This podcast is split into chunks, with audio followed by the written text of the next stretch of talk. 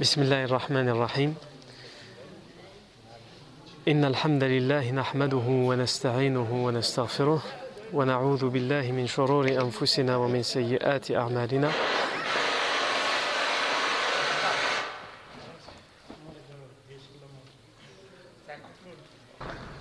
خير إن شاء الله. C'est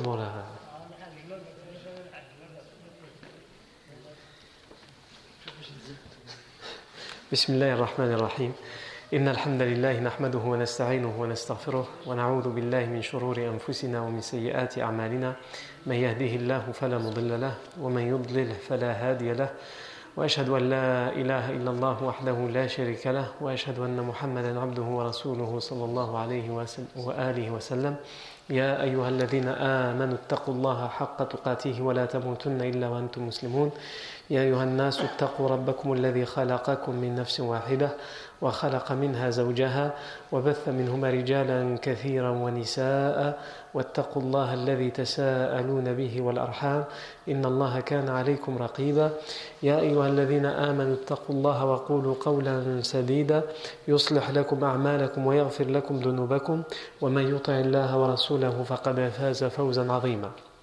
أما بعد فإن أصدق الحديث كتاب الله تعالى وخير الهدي هدي سيدنا محمد صلى الله عليه وسلم وشر الأمور محدثاتها وكل محدثة بدعة وكل بدعة ضلالة وكل ضلالة في النار. أجرني الله وإياكم من النار. ثم أما بعد. On s'est arrêté la fois dernière à, au premier, c'est au début de la hijra. Donc, euh, pour parler de la hijra, avant de parler de la hijra du prophète Mohammed sallam, on a expliqué entre autres que la hijra, euh, elle n'a pu commencer à se faire qu'après le deuxième euh, serment d'allégeance de l'Aqaba. Puisque le deuxième serment d'allégeance de l'Aqaba consistait entre autres à ce que les musulmans de Yathrib, de Médine, proposent leur refuge, leur ville comme refuge et comme asile au prophète Mohammed et aux musulmans. La semaine dernière, on a parlé du premier à avoir pratiqué l'émigration, à avoir pratiqué le hijra vers euh, vers le Medina.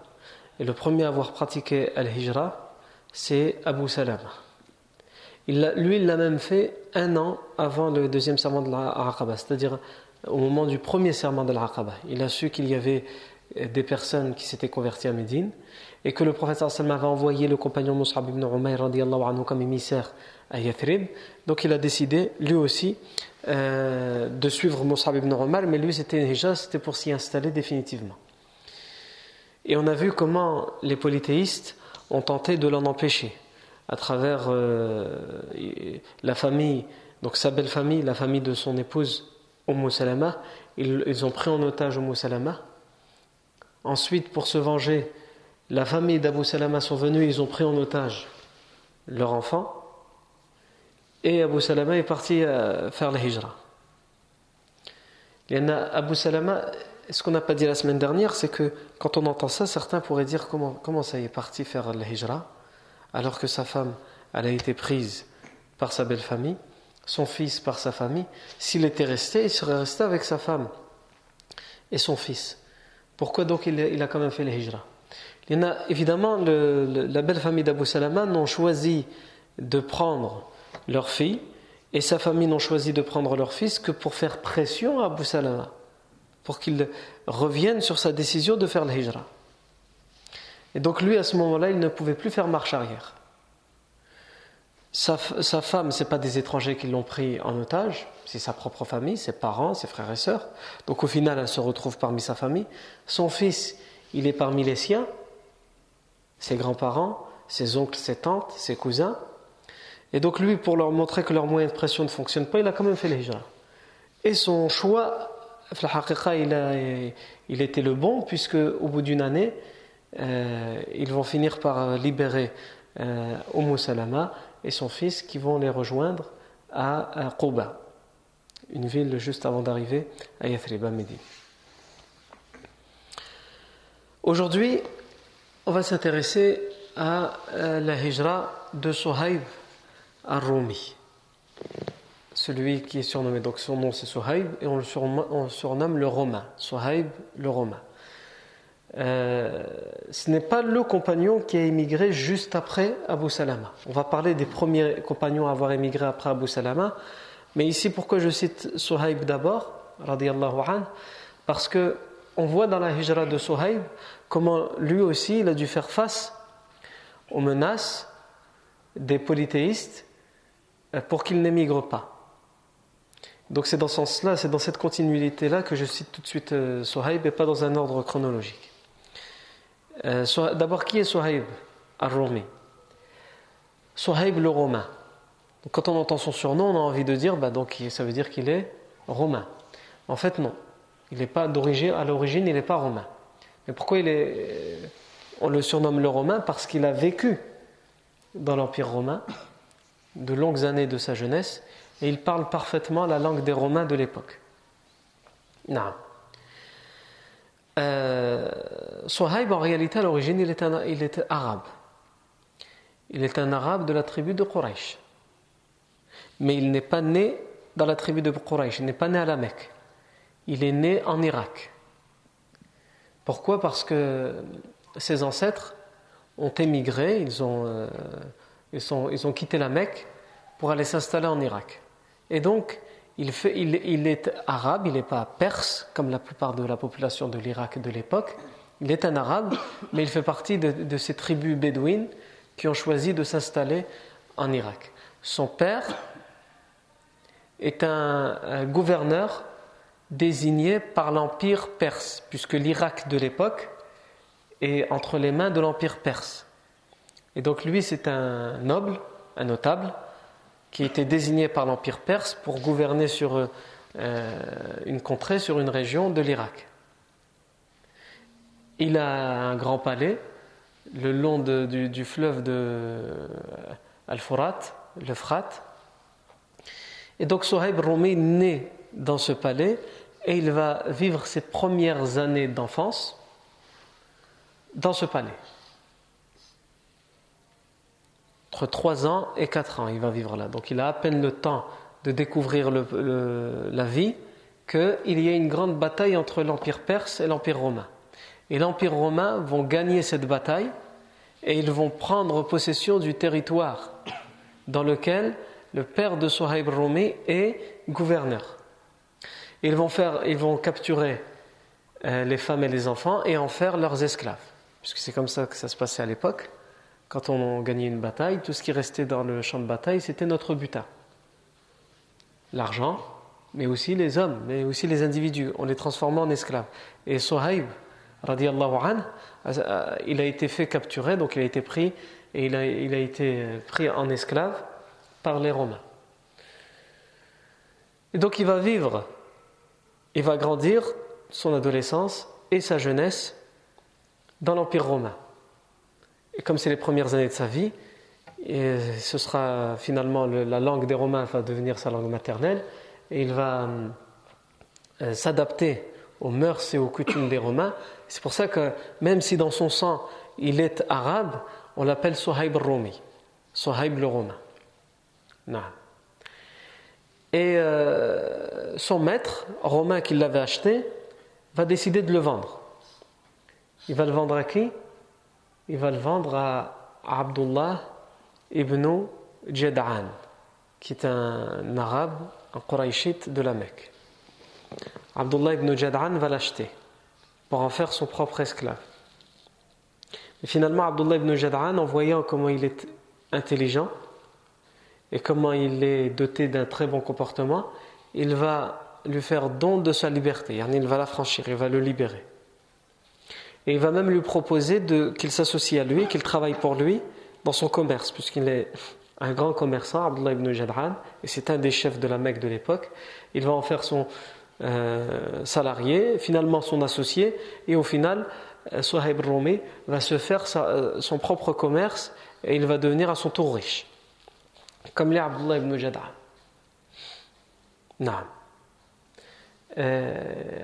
Ça nous fait ouvrir aussi une parenthèse sur Abdullah ibn Jad'an pour en savoir plus sur lui. Abdullah ibn Jad'an, au début de sa vie, c'était quelqu'un qui était pauvre, qui vivait du vol et qui était méprisé par sa tribu, justement parce qu'il était pauvre et qu'il volait.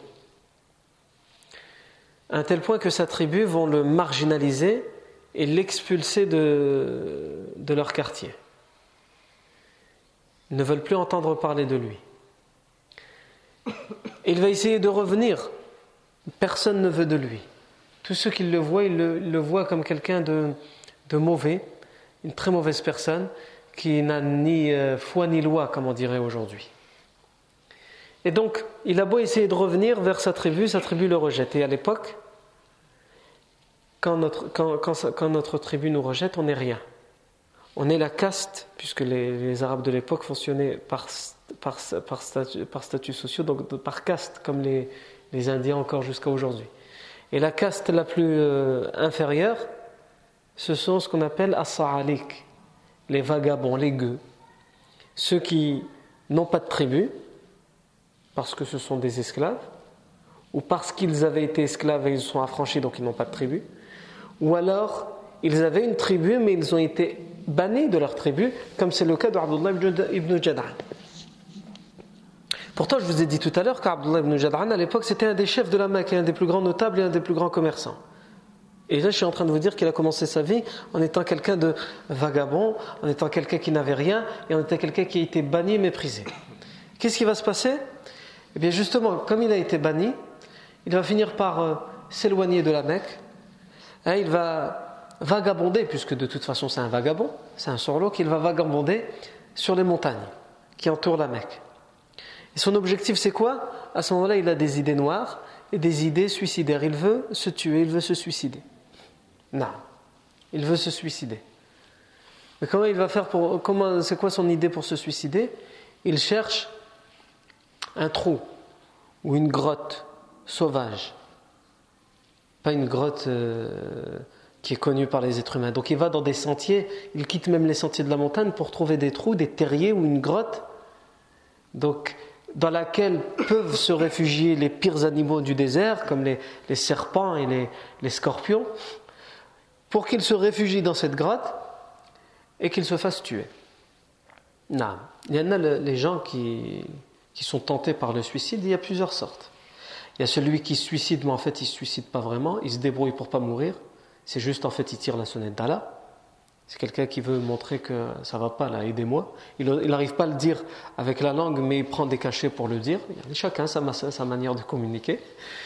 Et il y a d'autres personnes, non, qui veulent vraiment. Mais qui ne sont pas, entre guillemets, j'allais dire assez courageux, mais ce n'est pas une question de courage, c'est peut-être qu'ils ne sont pas assez forts pour se donner eux-mêmes la mort, donc ils se débrouillent pour que ce soit quelque chose ou quelqu'un d'autre qui leur donne la mort. Et ici, c'est le cas de Abdullah ibn Jadran. Il peut prendre une épée, et, se, tuer lui-même, s'égorger, se pendre euh, et prendre du poison et l'absorber, mais il n'arrive pas de ses propres mains. Il faut que ce soit quelque chose, quelqu'un qui le fasse. Sa tribu, ils l'ont banni, ils ne peuvent pas faire pire que ça pour eux. Le, tuer, ce serait un honneur pour lui. Et c'est d'ailleurs la, raison pour laquelle il préfère être, mourir, puisque pour lui, la mort vaut mieux que de vivre comme ça en tant que sorlouk, en tant que vagabond. Donc Abdullah ibn Jad'an, il va finir par trouver cette grotte qu'il cherche, une grotte, sauvage, et il va rentrer dans cette grotte. Donc il fait noir, il fait sombre dans la grotte, et il voit quoi? Il voit un cobra, un, serpent, qui est euh, avec des yeux qui, il les voit, regardez ses yeux euh, s'illuminer à l'intérieur. Donc il reconnaît ce, serpent qui est levé, yani, en position d'attaque. Donc il euh, s'approche vers le serpent, le serpent il ne bouge pas. moi un serpent, il va venir vers toi. Le sud il ne bouge pas. Donc il va bondir vers le serpent. Et en touchant le serpent, le serpent bondit de l'autre côté. Il s'approche encore une fois, il bondit. Le serpent s'éloigne encore plus. Et il ne comprend pas ce qui se passe, Abdullah Il s'approche, il s'empare du serpent et en fait, ce n'est pas un serpent. C'est un serpent, mais un faux serpent. C'est un serpent qui a été sculpté. C'est quelque chose qui a été sculpté et c'est la forme d'un serpent avec ses yeux, etc. Donc il le prend, il commence à le regarder. Il comprend maintenant pourquoi le serpent ne sautait pas sur lui. Ce n'est pas un vrai serpent. Mais en fait, il arrivait sur lui, c'est lui qui poussait le serpent. Donc il prend le serpent, il commence à le regarder, et qu'est-ce qu'il voit? Il voit que c'est un serpent sculpté en or. Et que les yeux qu'il voyait si brillants, ce sont deux diamants.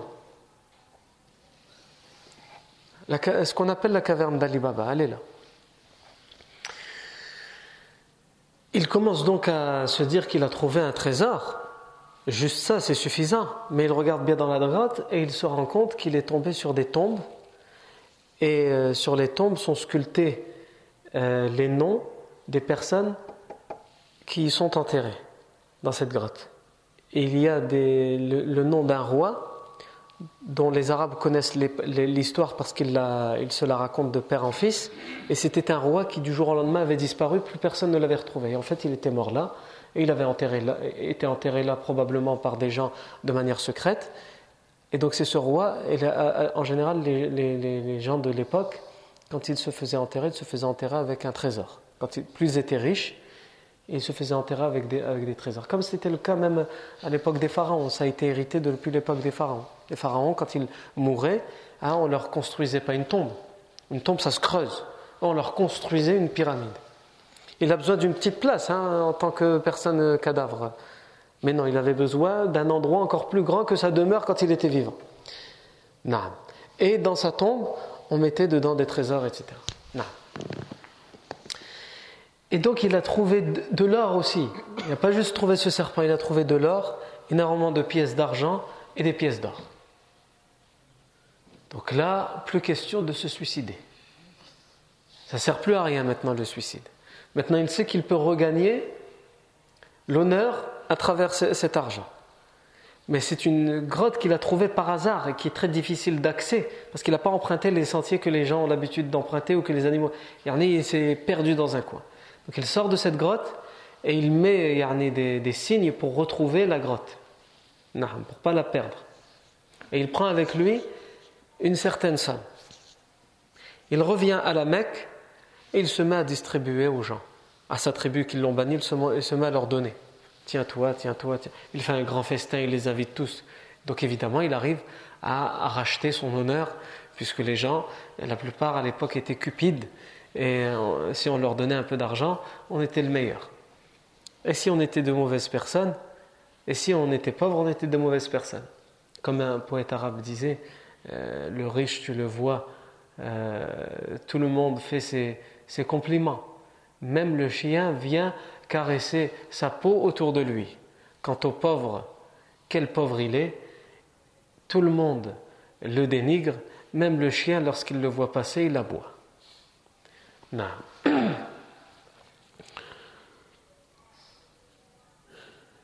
Donc Abdullah ibn Jad'an, euh, Abdullah ibn Jad'an, il va revenir et il va racheter son honneur à travers l'argent. Et dès qu'il a presque plus d'argent, il retourne à la grotte.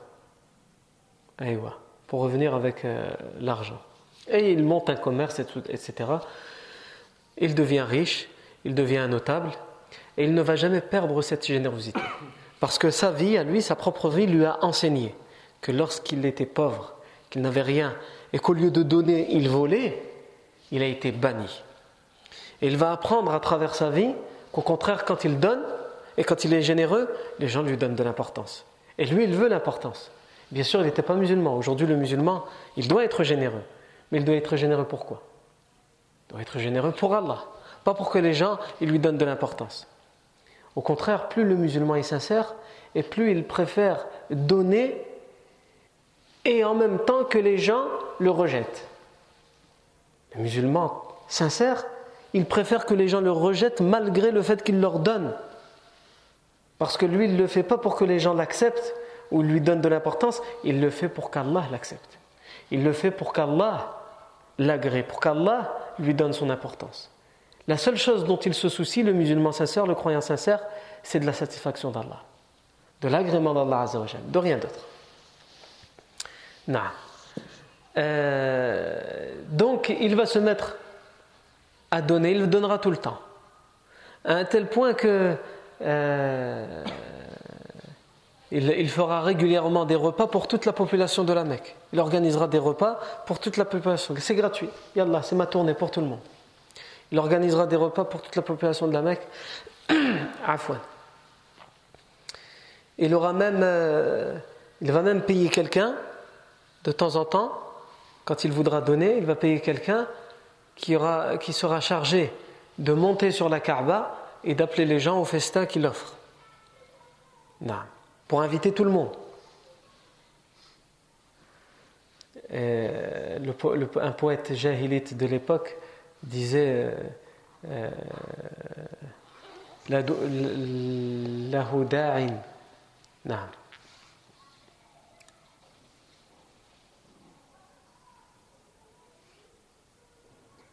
له داع من البر مشمعل وآخر فوق, فوق كعبتها ينادي Il a quelqu'un qui appelle, donc en parlant d'Abdullah ibn Jad'an, il a quelqu'un qui appelle vers le bien, pour manger, pour l'aumône.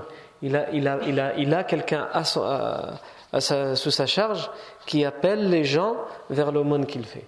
Et un autre, de, sur la Kaaba, qui appelle également les gens et qui les invite. Il a d'autres rimes, euh, Umayy ibn Abi as-Silt, à propos de Abdullah ibn Jad'an, où il décrit la générosité d'Abdullah ibn Jad'an, d'ailleurs à ce sujet dans l'authentique de Muslim. Aïcha anha dit un jour au prophète sallam, puisque euh, Abdullah ibn Jad'an, c'est un cousin euh, éloigné de Aïcha. Parce que Abdullah ibn Jad'an, c'est le, cousin germain de, de Ibn Abi Quhafa, c'est-à-dire le père d'Abu Bakr as-Siddiq, donc le grand-père de Aïcha. Donc Abdullah ibn Jad'an, c'est le cousin du grand-père de Aïcha. Alors Aïcha radiallahu anha, elle va dire un jour au prophète sallam, Ya Rasulallah, inna ibn Jad'an kana yut'amu at-ta'am wa yaqri ad-dayf. فهل ينفعه ذلك يوم القيامة Ô messager d'Allah, le fils de Jad'an, en parlant de Abdullah ibn Jad'an, le cousin de son grand-père, le fils de Jad'an était connu pour offrir à manger. Il offrait la nourriture. il offrait à manger. Il était très accueillant envers ceux qui venaient vers lui. Est-ce que cela pourra lui être utile le jour de la résurrection, de Cette générosité lui sera-t-elle utile? Le professeur Hassan m'a répondu La Non, parce qu'il n'a pas dit ne serait-ce qu'une seule fois oh, mon Seigneur, pardonne-moi mon péché pour le jour de la rétribution.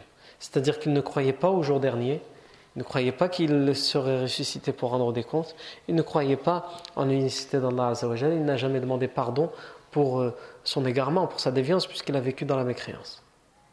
Donc non, il a beau, euh, il a, il, a beau être très généreux, de toute façon sa générosité, sa générosité c'était par ostentation, c'était pour gagner le respect des gens, et en plus, il n'était pas euh, croyant. Il ne l'a pas fait pour Allah Non.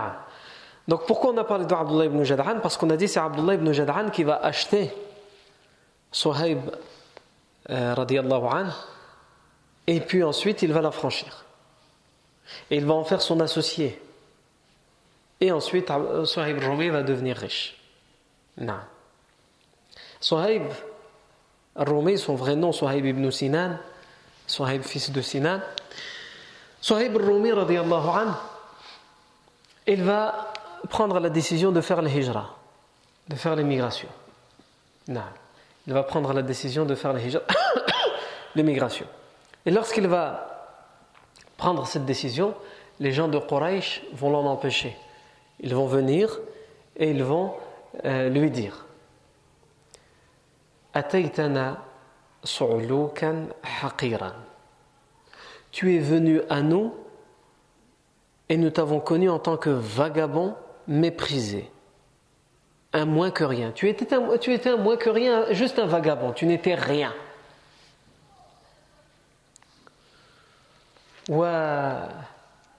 وتغير حالك وكثر مالك عندنا فتريد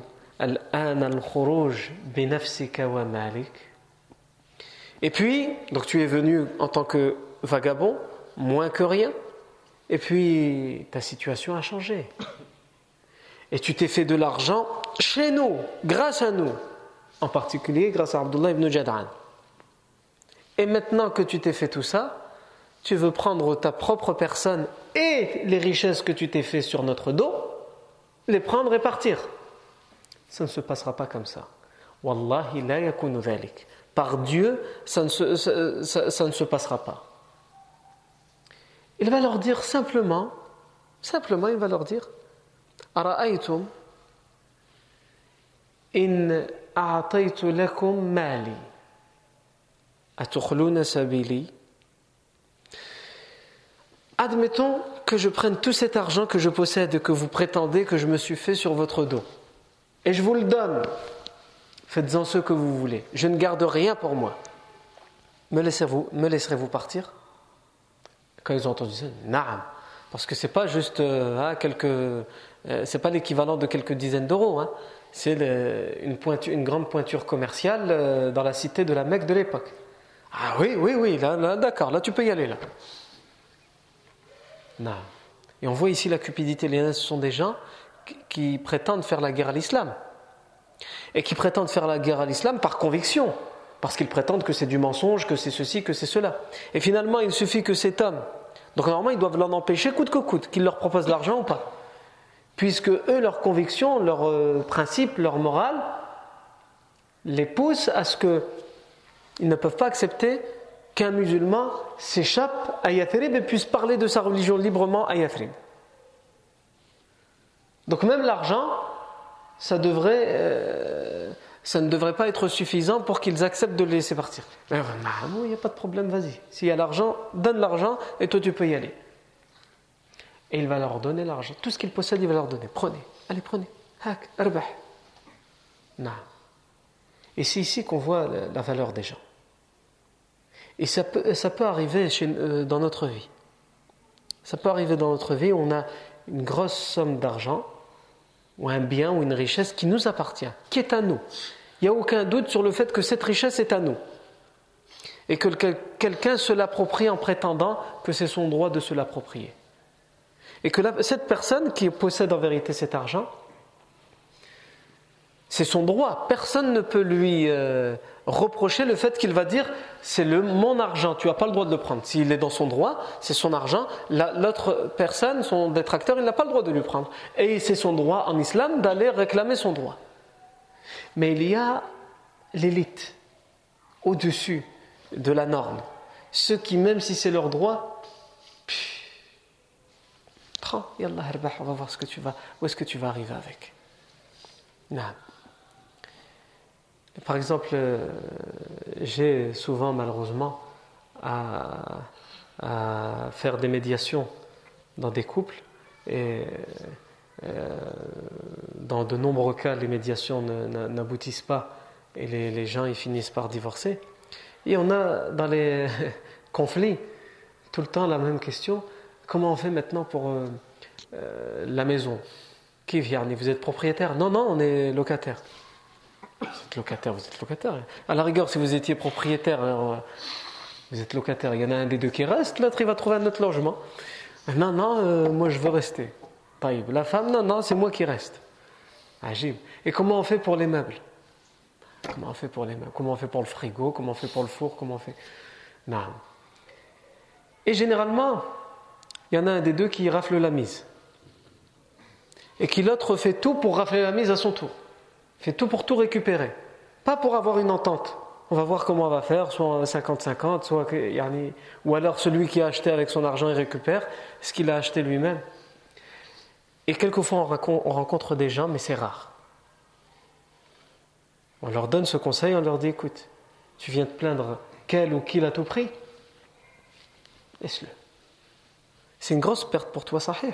Et toi, tu vas te retrouver du jour au lendemain sans rien. Il va falloir tout recommencer. Payer la caution du logement, trouver le logement, payer le loyer tous les jours, refaire tous les, meubles, toute la tapisserie, tout le, etc. Et, sans aucun doute que ça coûte beaucoup d'argent pour quelqu'un qui euh, gagne à peine un SMIC ou un peu plus. On ne parlera pas de celui qui ne gagne même pas le SMIC. C'est là qu'on voit la valeur des gens. Il y en a qui disent Prends. Il y en a, sans qu'on leur, le leur conseille, où c'est arrivé, sa belle famille arrive, ils embarquent tout. Non. Et lui, comme il dit, il dit Je suis mort de rire. Prenez. Et certains m'ont même raconté qu'il est parti en disant euh, Attends, vous avez oublié. Parce qu'ils avaient vraiment oublié certaines choses, mais ils n'en voulaient pas en fait. Vous avez oublié ça, prenez, il n'y a pas de problème, prenez tout. En réalité, c'est la vérité. C'est ça. Si on n'a pas réussi à s'entendre, on a malheureusement dû être obligé de détruire une famille, la nôtre. Le reste. Quelle, valeur ça a le reste? Quelle, valeur ça a un frigo, un meuble, à côté d'enfants qui, n'auront le droit de voir leur père ou leur mère qu'en fonction de la garde que le juge aura donnée? Quelle valeur ça a tout ça? Quelle valeur a la famille? Quelle valeur ils ont les meubles? Tout y se refait. Le jour où tu t'es marié, pour ceux qui sont mariés, tu, vivais avec tes parents, tu es sorti de chez tes parents, tu as pris ton indépendance, tu as dû tout faire depuis le début, petit à petit. Tu n'as pas eu un château dès le début, euh, les meilleurs meubles dès le début. Petit à petit, jusqu'à ce que tu as pu euh, faire un, minimum de choses. Et bien, comme c'est arrivé la première fois, tu le referas une deuxième fois. Ces choses-là, elles se remplacent. Mais les êtres humains, les familles, ça, ça ne se remplace pas. Non. C'est comme ça que le musulman, il doit réfléchir. Et c'est là qu'on voit la valeur de la personne. Qu'est-ce qu'il vaut vraiment? Eh bien, comme quelqu'un dit, euh, euh, comme quelqu'un pourrait dire dans ce, genre de situation, un tel, il vaut, on va faire le calcul, combien il, valent tous les meubles, il vaut 2276 euros et 12 centimes. Ah, c'est pas, c'est pas cher payé. Une fois dans une mosquée, euh, deux personnes en plein jour de Ramadan, dans les journées longues de Ramadan, ils se sont disputés.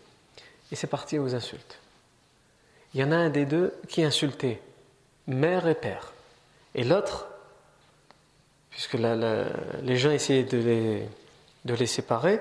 Donc il leur disait Choumar, ah, Mban, la mosquée, etc. Et l'autre, il gardait le silence. Il écoutait ce que les gens lui disaient. Et l'autre, il l'insultait eh, ta mère ceci, ta mère cela, etc. Et la personne n'y a pas pu. Euh, il, a, essayé de patienter, il n'a rien dit pendant un moment. Mais l'autre, plus lui, il se taisait, plus l'autre, il, insultait son père, sa mère, il en est arrivé à ses grands-parents. Et donc à un moment, il l'a attrapé et lui en a mis une. En plein jour de Ramadan et en plein, en plein, dans la mosquée. Il lui en a mis une et la personne il a fait euh, boum, il est tombé par terre directement. Il en a toutes les insultes qu'il a entendues, il les a dans son poing et il lui a donné. Khair. Al-Muhim, les gens les ont séparés, ils les ont éloignés et l'autre est parti, pour, est, parti faire un certificat euh, pour aller porter plainte. Et il est revenu euh, auprès de la mosquée en disant euh, Voilà, j'ai le certificat et je vais porter plainte. Donc les gens de la mosquée, ils ont essayé de, de les raisonner en lui disant Il ne faut pas porter plainte. Comment ça, je ne vais pas porter plainte? Regarde le coup qu'il m'a mis. J'ai un bleu et j'ai le certificat, regarde. Et je ne vais pas porter plainte. Et le certificat, j'ai dû le payer. C'est une consultation, etc. Et donc on a commencé à parler, etc. Et au final, la personne qui avait reçu le coup, il a dit, Gharib. Il a dit, s'il me donne 50 euros, je porte pas plainte. Parce que c'est ce que ça m'a coûté. Khair, Inch'Allah. Et moi, euh, je vais dire Khair, Inch'Allah, je vais voir. J'ai beau, j'ai beau réfléchir, je me suis dit, comment je vais me présenter à cette personne qui s'est fait insulter son père, sa mère, etc. Et je vais lui dire, il faut que tu payes 50 euros, pas pour pas qu'il porte plainte, parce que lui, il n'en avait que faire. Il disait qu'il porte plainte. Mais pour qu'on oublie cette histoire, ce sont deux personnes qui prient tous les jours les cinq prières sur le même rang. On ne peut pas, euh, dans une mosquée, euh, rester comme ça. Je vais lui dire, on verra bien. Je me suis dit, c'est pas possible qu'il accepte. Et quand je lui ai dit, il m'a dit une parole, subhanallah, je l'ai trouvé juste. Il m'a dit, c'est tout que 50 euros? C'est tout ce qui vaut cette personne, juste 50 euros. Dis-lui, si ça vaut pour toi un coup de poing 50 euros, dis-lui, Allah, je te donne les 50 euros, mais est-ce qu'il y a moyen que je te rajoute 50 euros et je te rajoute aussi un autre coup de poing? Est-ce que c'est possible? Parce que je trouve que je t'en ai pas mis assez avec tout ce que, toutes les insultes que tu m'as, données. Non. Je lui dis, Inch'Allah, si tu acceptes de payer les 50 euros pour qu'on oublie l'histoire, on va pas rajouter de coups de poing, on rajoute pas de 50 euros. Il m'a dit, ça fait khair, Inch'Allah. Si c'est juste ça qu'il veut, on va lui donner 50. Et il a eu ses 50 euros et il a arraché ce certificat devant nous pour bien montrer qu'il n'ira pas porter plainte. Dans cette histoire, c'est ce qu'on voit, Yanni. Les deux ont perdu patience, peut-être un plus que l'autre, sahih. Mais au final, qui est-ce qui gagne dans cette histoire? Où est-ce qu'on voit la valeur des gens? Qu'est-ce que c'est que 50 euros Même si tu avais dit 100, même si tu avais dit 150, 200, qu'est-ce que c'est que ça? C'est rien. Ça veut dire que toi, tu te résumes à ça. Ta valeur, c'est 50 euros. Non. Euh, donc Abdullah ibn Jad'an, Suhaib al-Rumi, Suhaib ibn Sinan, leur a dit prenez tout mon argent. Et Fi'alan, ils ont tout pris. Et les compagnons étaient choqués, étaient étonnés. Il peut certes faire l'émigration, mais il n'a plus rien. Déjà que c'est difficile de quitter sa ville et d'aller vivre chez des gens qu'on ne connaît pas et de refaire sa vie, c'est difficile de le faire quand on est riche, parce que c'est quitter ses attaches, ses habitudes, sa famille, etc. Mais alors là, quand on n'a plus rien, et lorsque le professeur Sam l'a entendu, il a dit Rabiha Suhaib, Rabiha Suhaib. Suhaib a gagné, Suhaib a gagné. C'est-à-dire, il a, dans le sens, qu'est-ce que le professeur Sam a voulu dire ici? Il a fait une transaction commerciale, Suhaib. Il a fait une transaction commerciale dans laquelle il n'est pas perdant. Les gens, ils pensent que si on devait comparer ça à un commerce, il a tout perdu, il a tout gagné.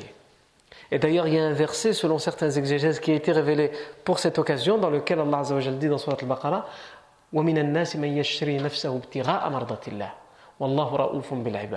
Et il est parmi les gens certains qui vendent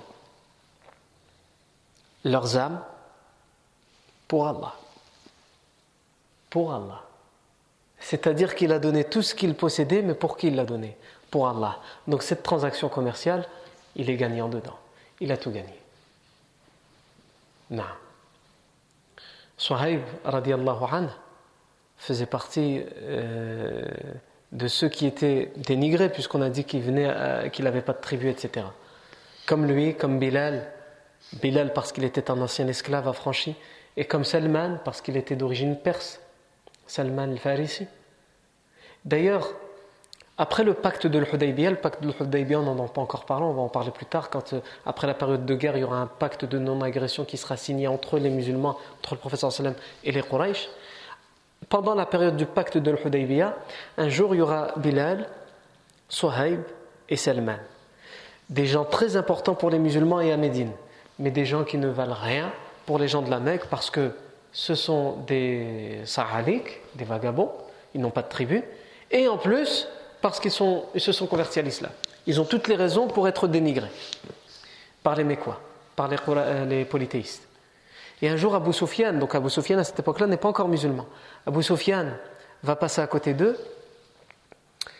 et euh, ils vont dire, euh, Salman en particulier va dire, ما أخذت سيوف ما أخذت سيوف الله من عنق عدو الله ما أخذها بعد les épées, les sabres d'Allah n'ont pas encore dit leur mot au sujet de l'ennemi d'Allah, en parlant de Abu Sufyan qui est en train de passer à côté d'eux, puisque là, ils ne peuvent plus lui faire la guerre, hein, ils, ont signé un pacte de non-agression.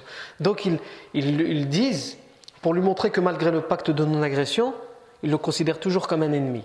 Et ils osent dire ce qu'ils n'avaient pas le droit de dire lorsqu'ils vivaient à la Mecque et lorsqu'ils n'étaient pas musulmans, puisqu'ils n'avaient pas le droit de parler.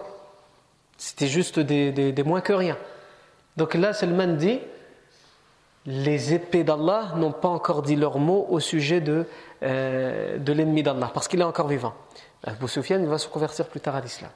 Et Abu Bakr Saddiq, qui est d'origine mécoise, qui est Qurayshite, qui fait partie des familles importantes, il les entend dire ça, et il sait qu'on est en période de non-agression, donc il va leur dire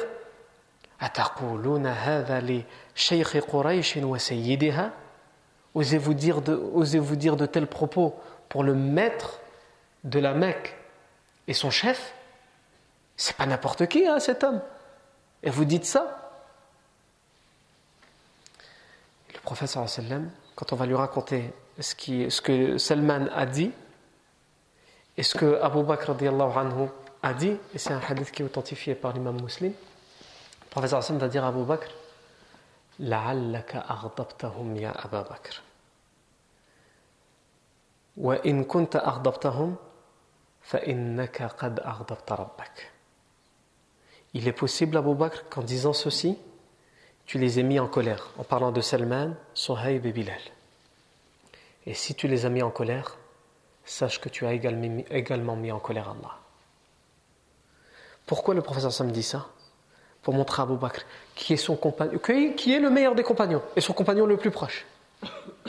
Mais pour lui montrer que malgré tout, en islam, il n'y a pas de les, les Quraysh, la famille, la tribu, les, en islam, Sohaib, Bilal et Salman, qui viennent d'aucune tribu connue euh, en Arabie, valent bien mieux qu'Abu Sufyan, qui à l'époque est le chef de la Mecque. Abu Bakr Siddiq anhu, il va aller les voir en leur disant Ya ikhwani, la'allakum radibtum. Mes frères, mes bien-aimés, peut-être que je vous ai mis en colère ils vont dire La ya Abu Bakr, Non Abu Bakr, tu ne nous as pas mis en colère, qu'Allah te pardonne. Si tu as fait une faute, qu'Allah te pardonne. Nous te pardonnons, yani, qu'Allah te pardonne. Et ainsi étaient les compagnons anhum, entre eux, se pardonner les uns les autres. Donc Suhaib Rumi, lorsqu'il fait sa hijra pour pouvoir la faire et pour pouvoir arriver jusqu'au bout, il a donné toutes ses richesses. La semaine dernière, on a vu comment Abu Salama, il a sacrifié son épouse et son fils il a dû les sacrifier dans le sens, il a dû se séparer d'eux pendant une année pour pouvoir faire la hijra. Et ici, on voit Suhaib anhu, comment il a dû euh, se débarrasser de, son tout son argent, de tous ses biens, de toutes ses richesses pour pouvoir faire la hijra. Quand on dit toutes ses richesses, c'est pas juste ce qu'il a en banque. Sa maison s'il possède une maison, ses meubles s'il en a, ses montures s'il en a. c'est comme si quelqu'un d'aujourd'hui, on disait par exemple, tout ce qu'il a en banque et tout ce qu'il a mis de côté, il doit le prendre et le donner. C'est beaucoup. Mais c'est pas juste ça, non. Il va prendre tout ça, il va le donner. S'il a une maison, il la donne. Ce qui est à l'intérieur de cette maison, il la donne. S'il a une voiture, des voitures, il les donne. C'est ça que ça veut dire. Donc Suhaib, an, n'a eu aucune hésitation à donner tout ce qu'il possédait pour pouvoir faire la hijra. Parce que ce qui compte pour lui, c'est pouvoir sauver sa religion. Pour pouvoir vivre sa religion sereinement et librement. Naam. Et euh, ça va nous amener à parler des tout premiers à avoir fait l'émigration et dans quelles conditions ils l'ont fait, parce qu'il y en a d'autres, des récits comme ceux qu'on vient de raconter, ou pire encore. Ça, on va continuer à en parler, bénillah, la fois prochaine. Barakallahu fikum pour votre attention. Subhanakallahu wa bihamdik. Ashhadu an la ilaha illa ant. Nastaghfiruka wa natubu ilayk.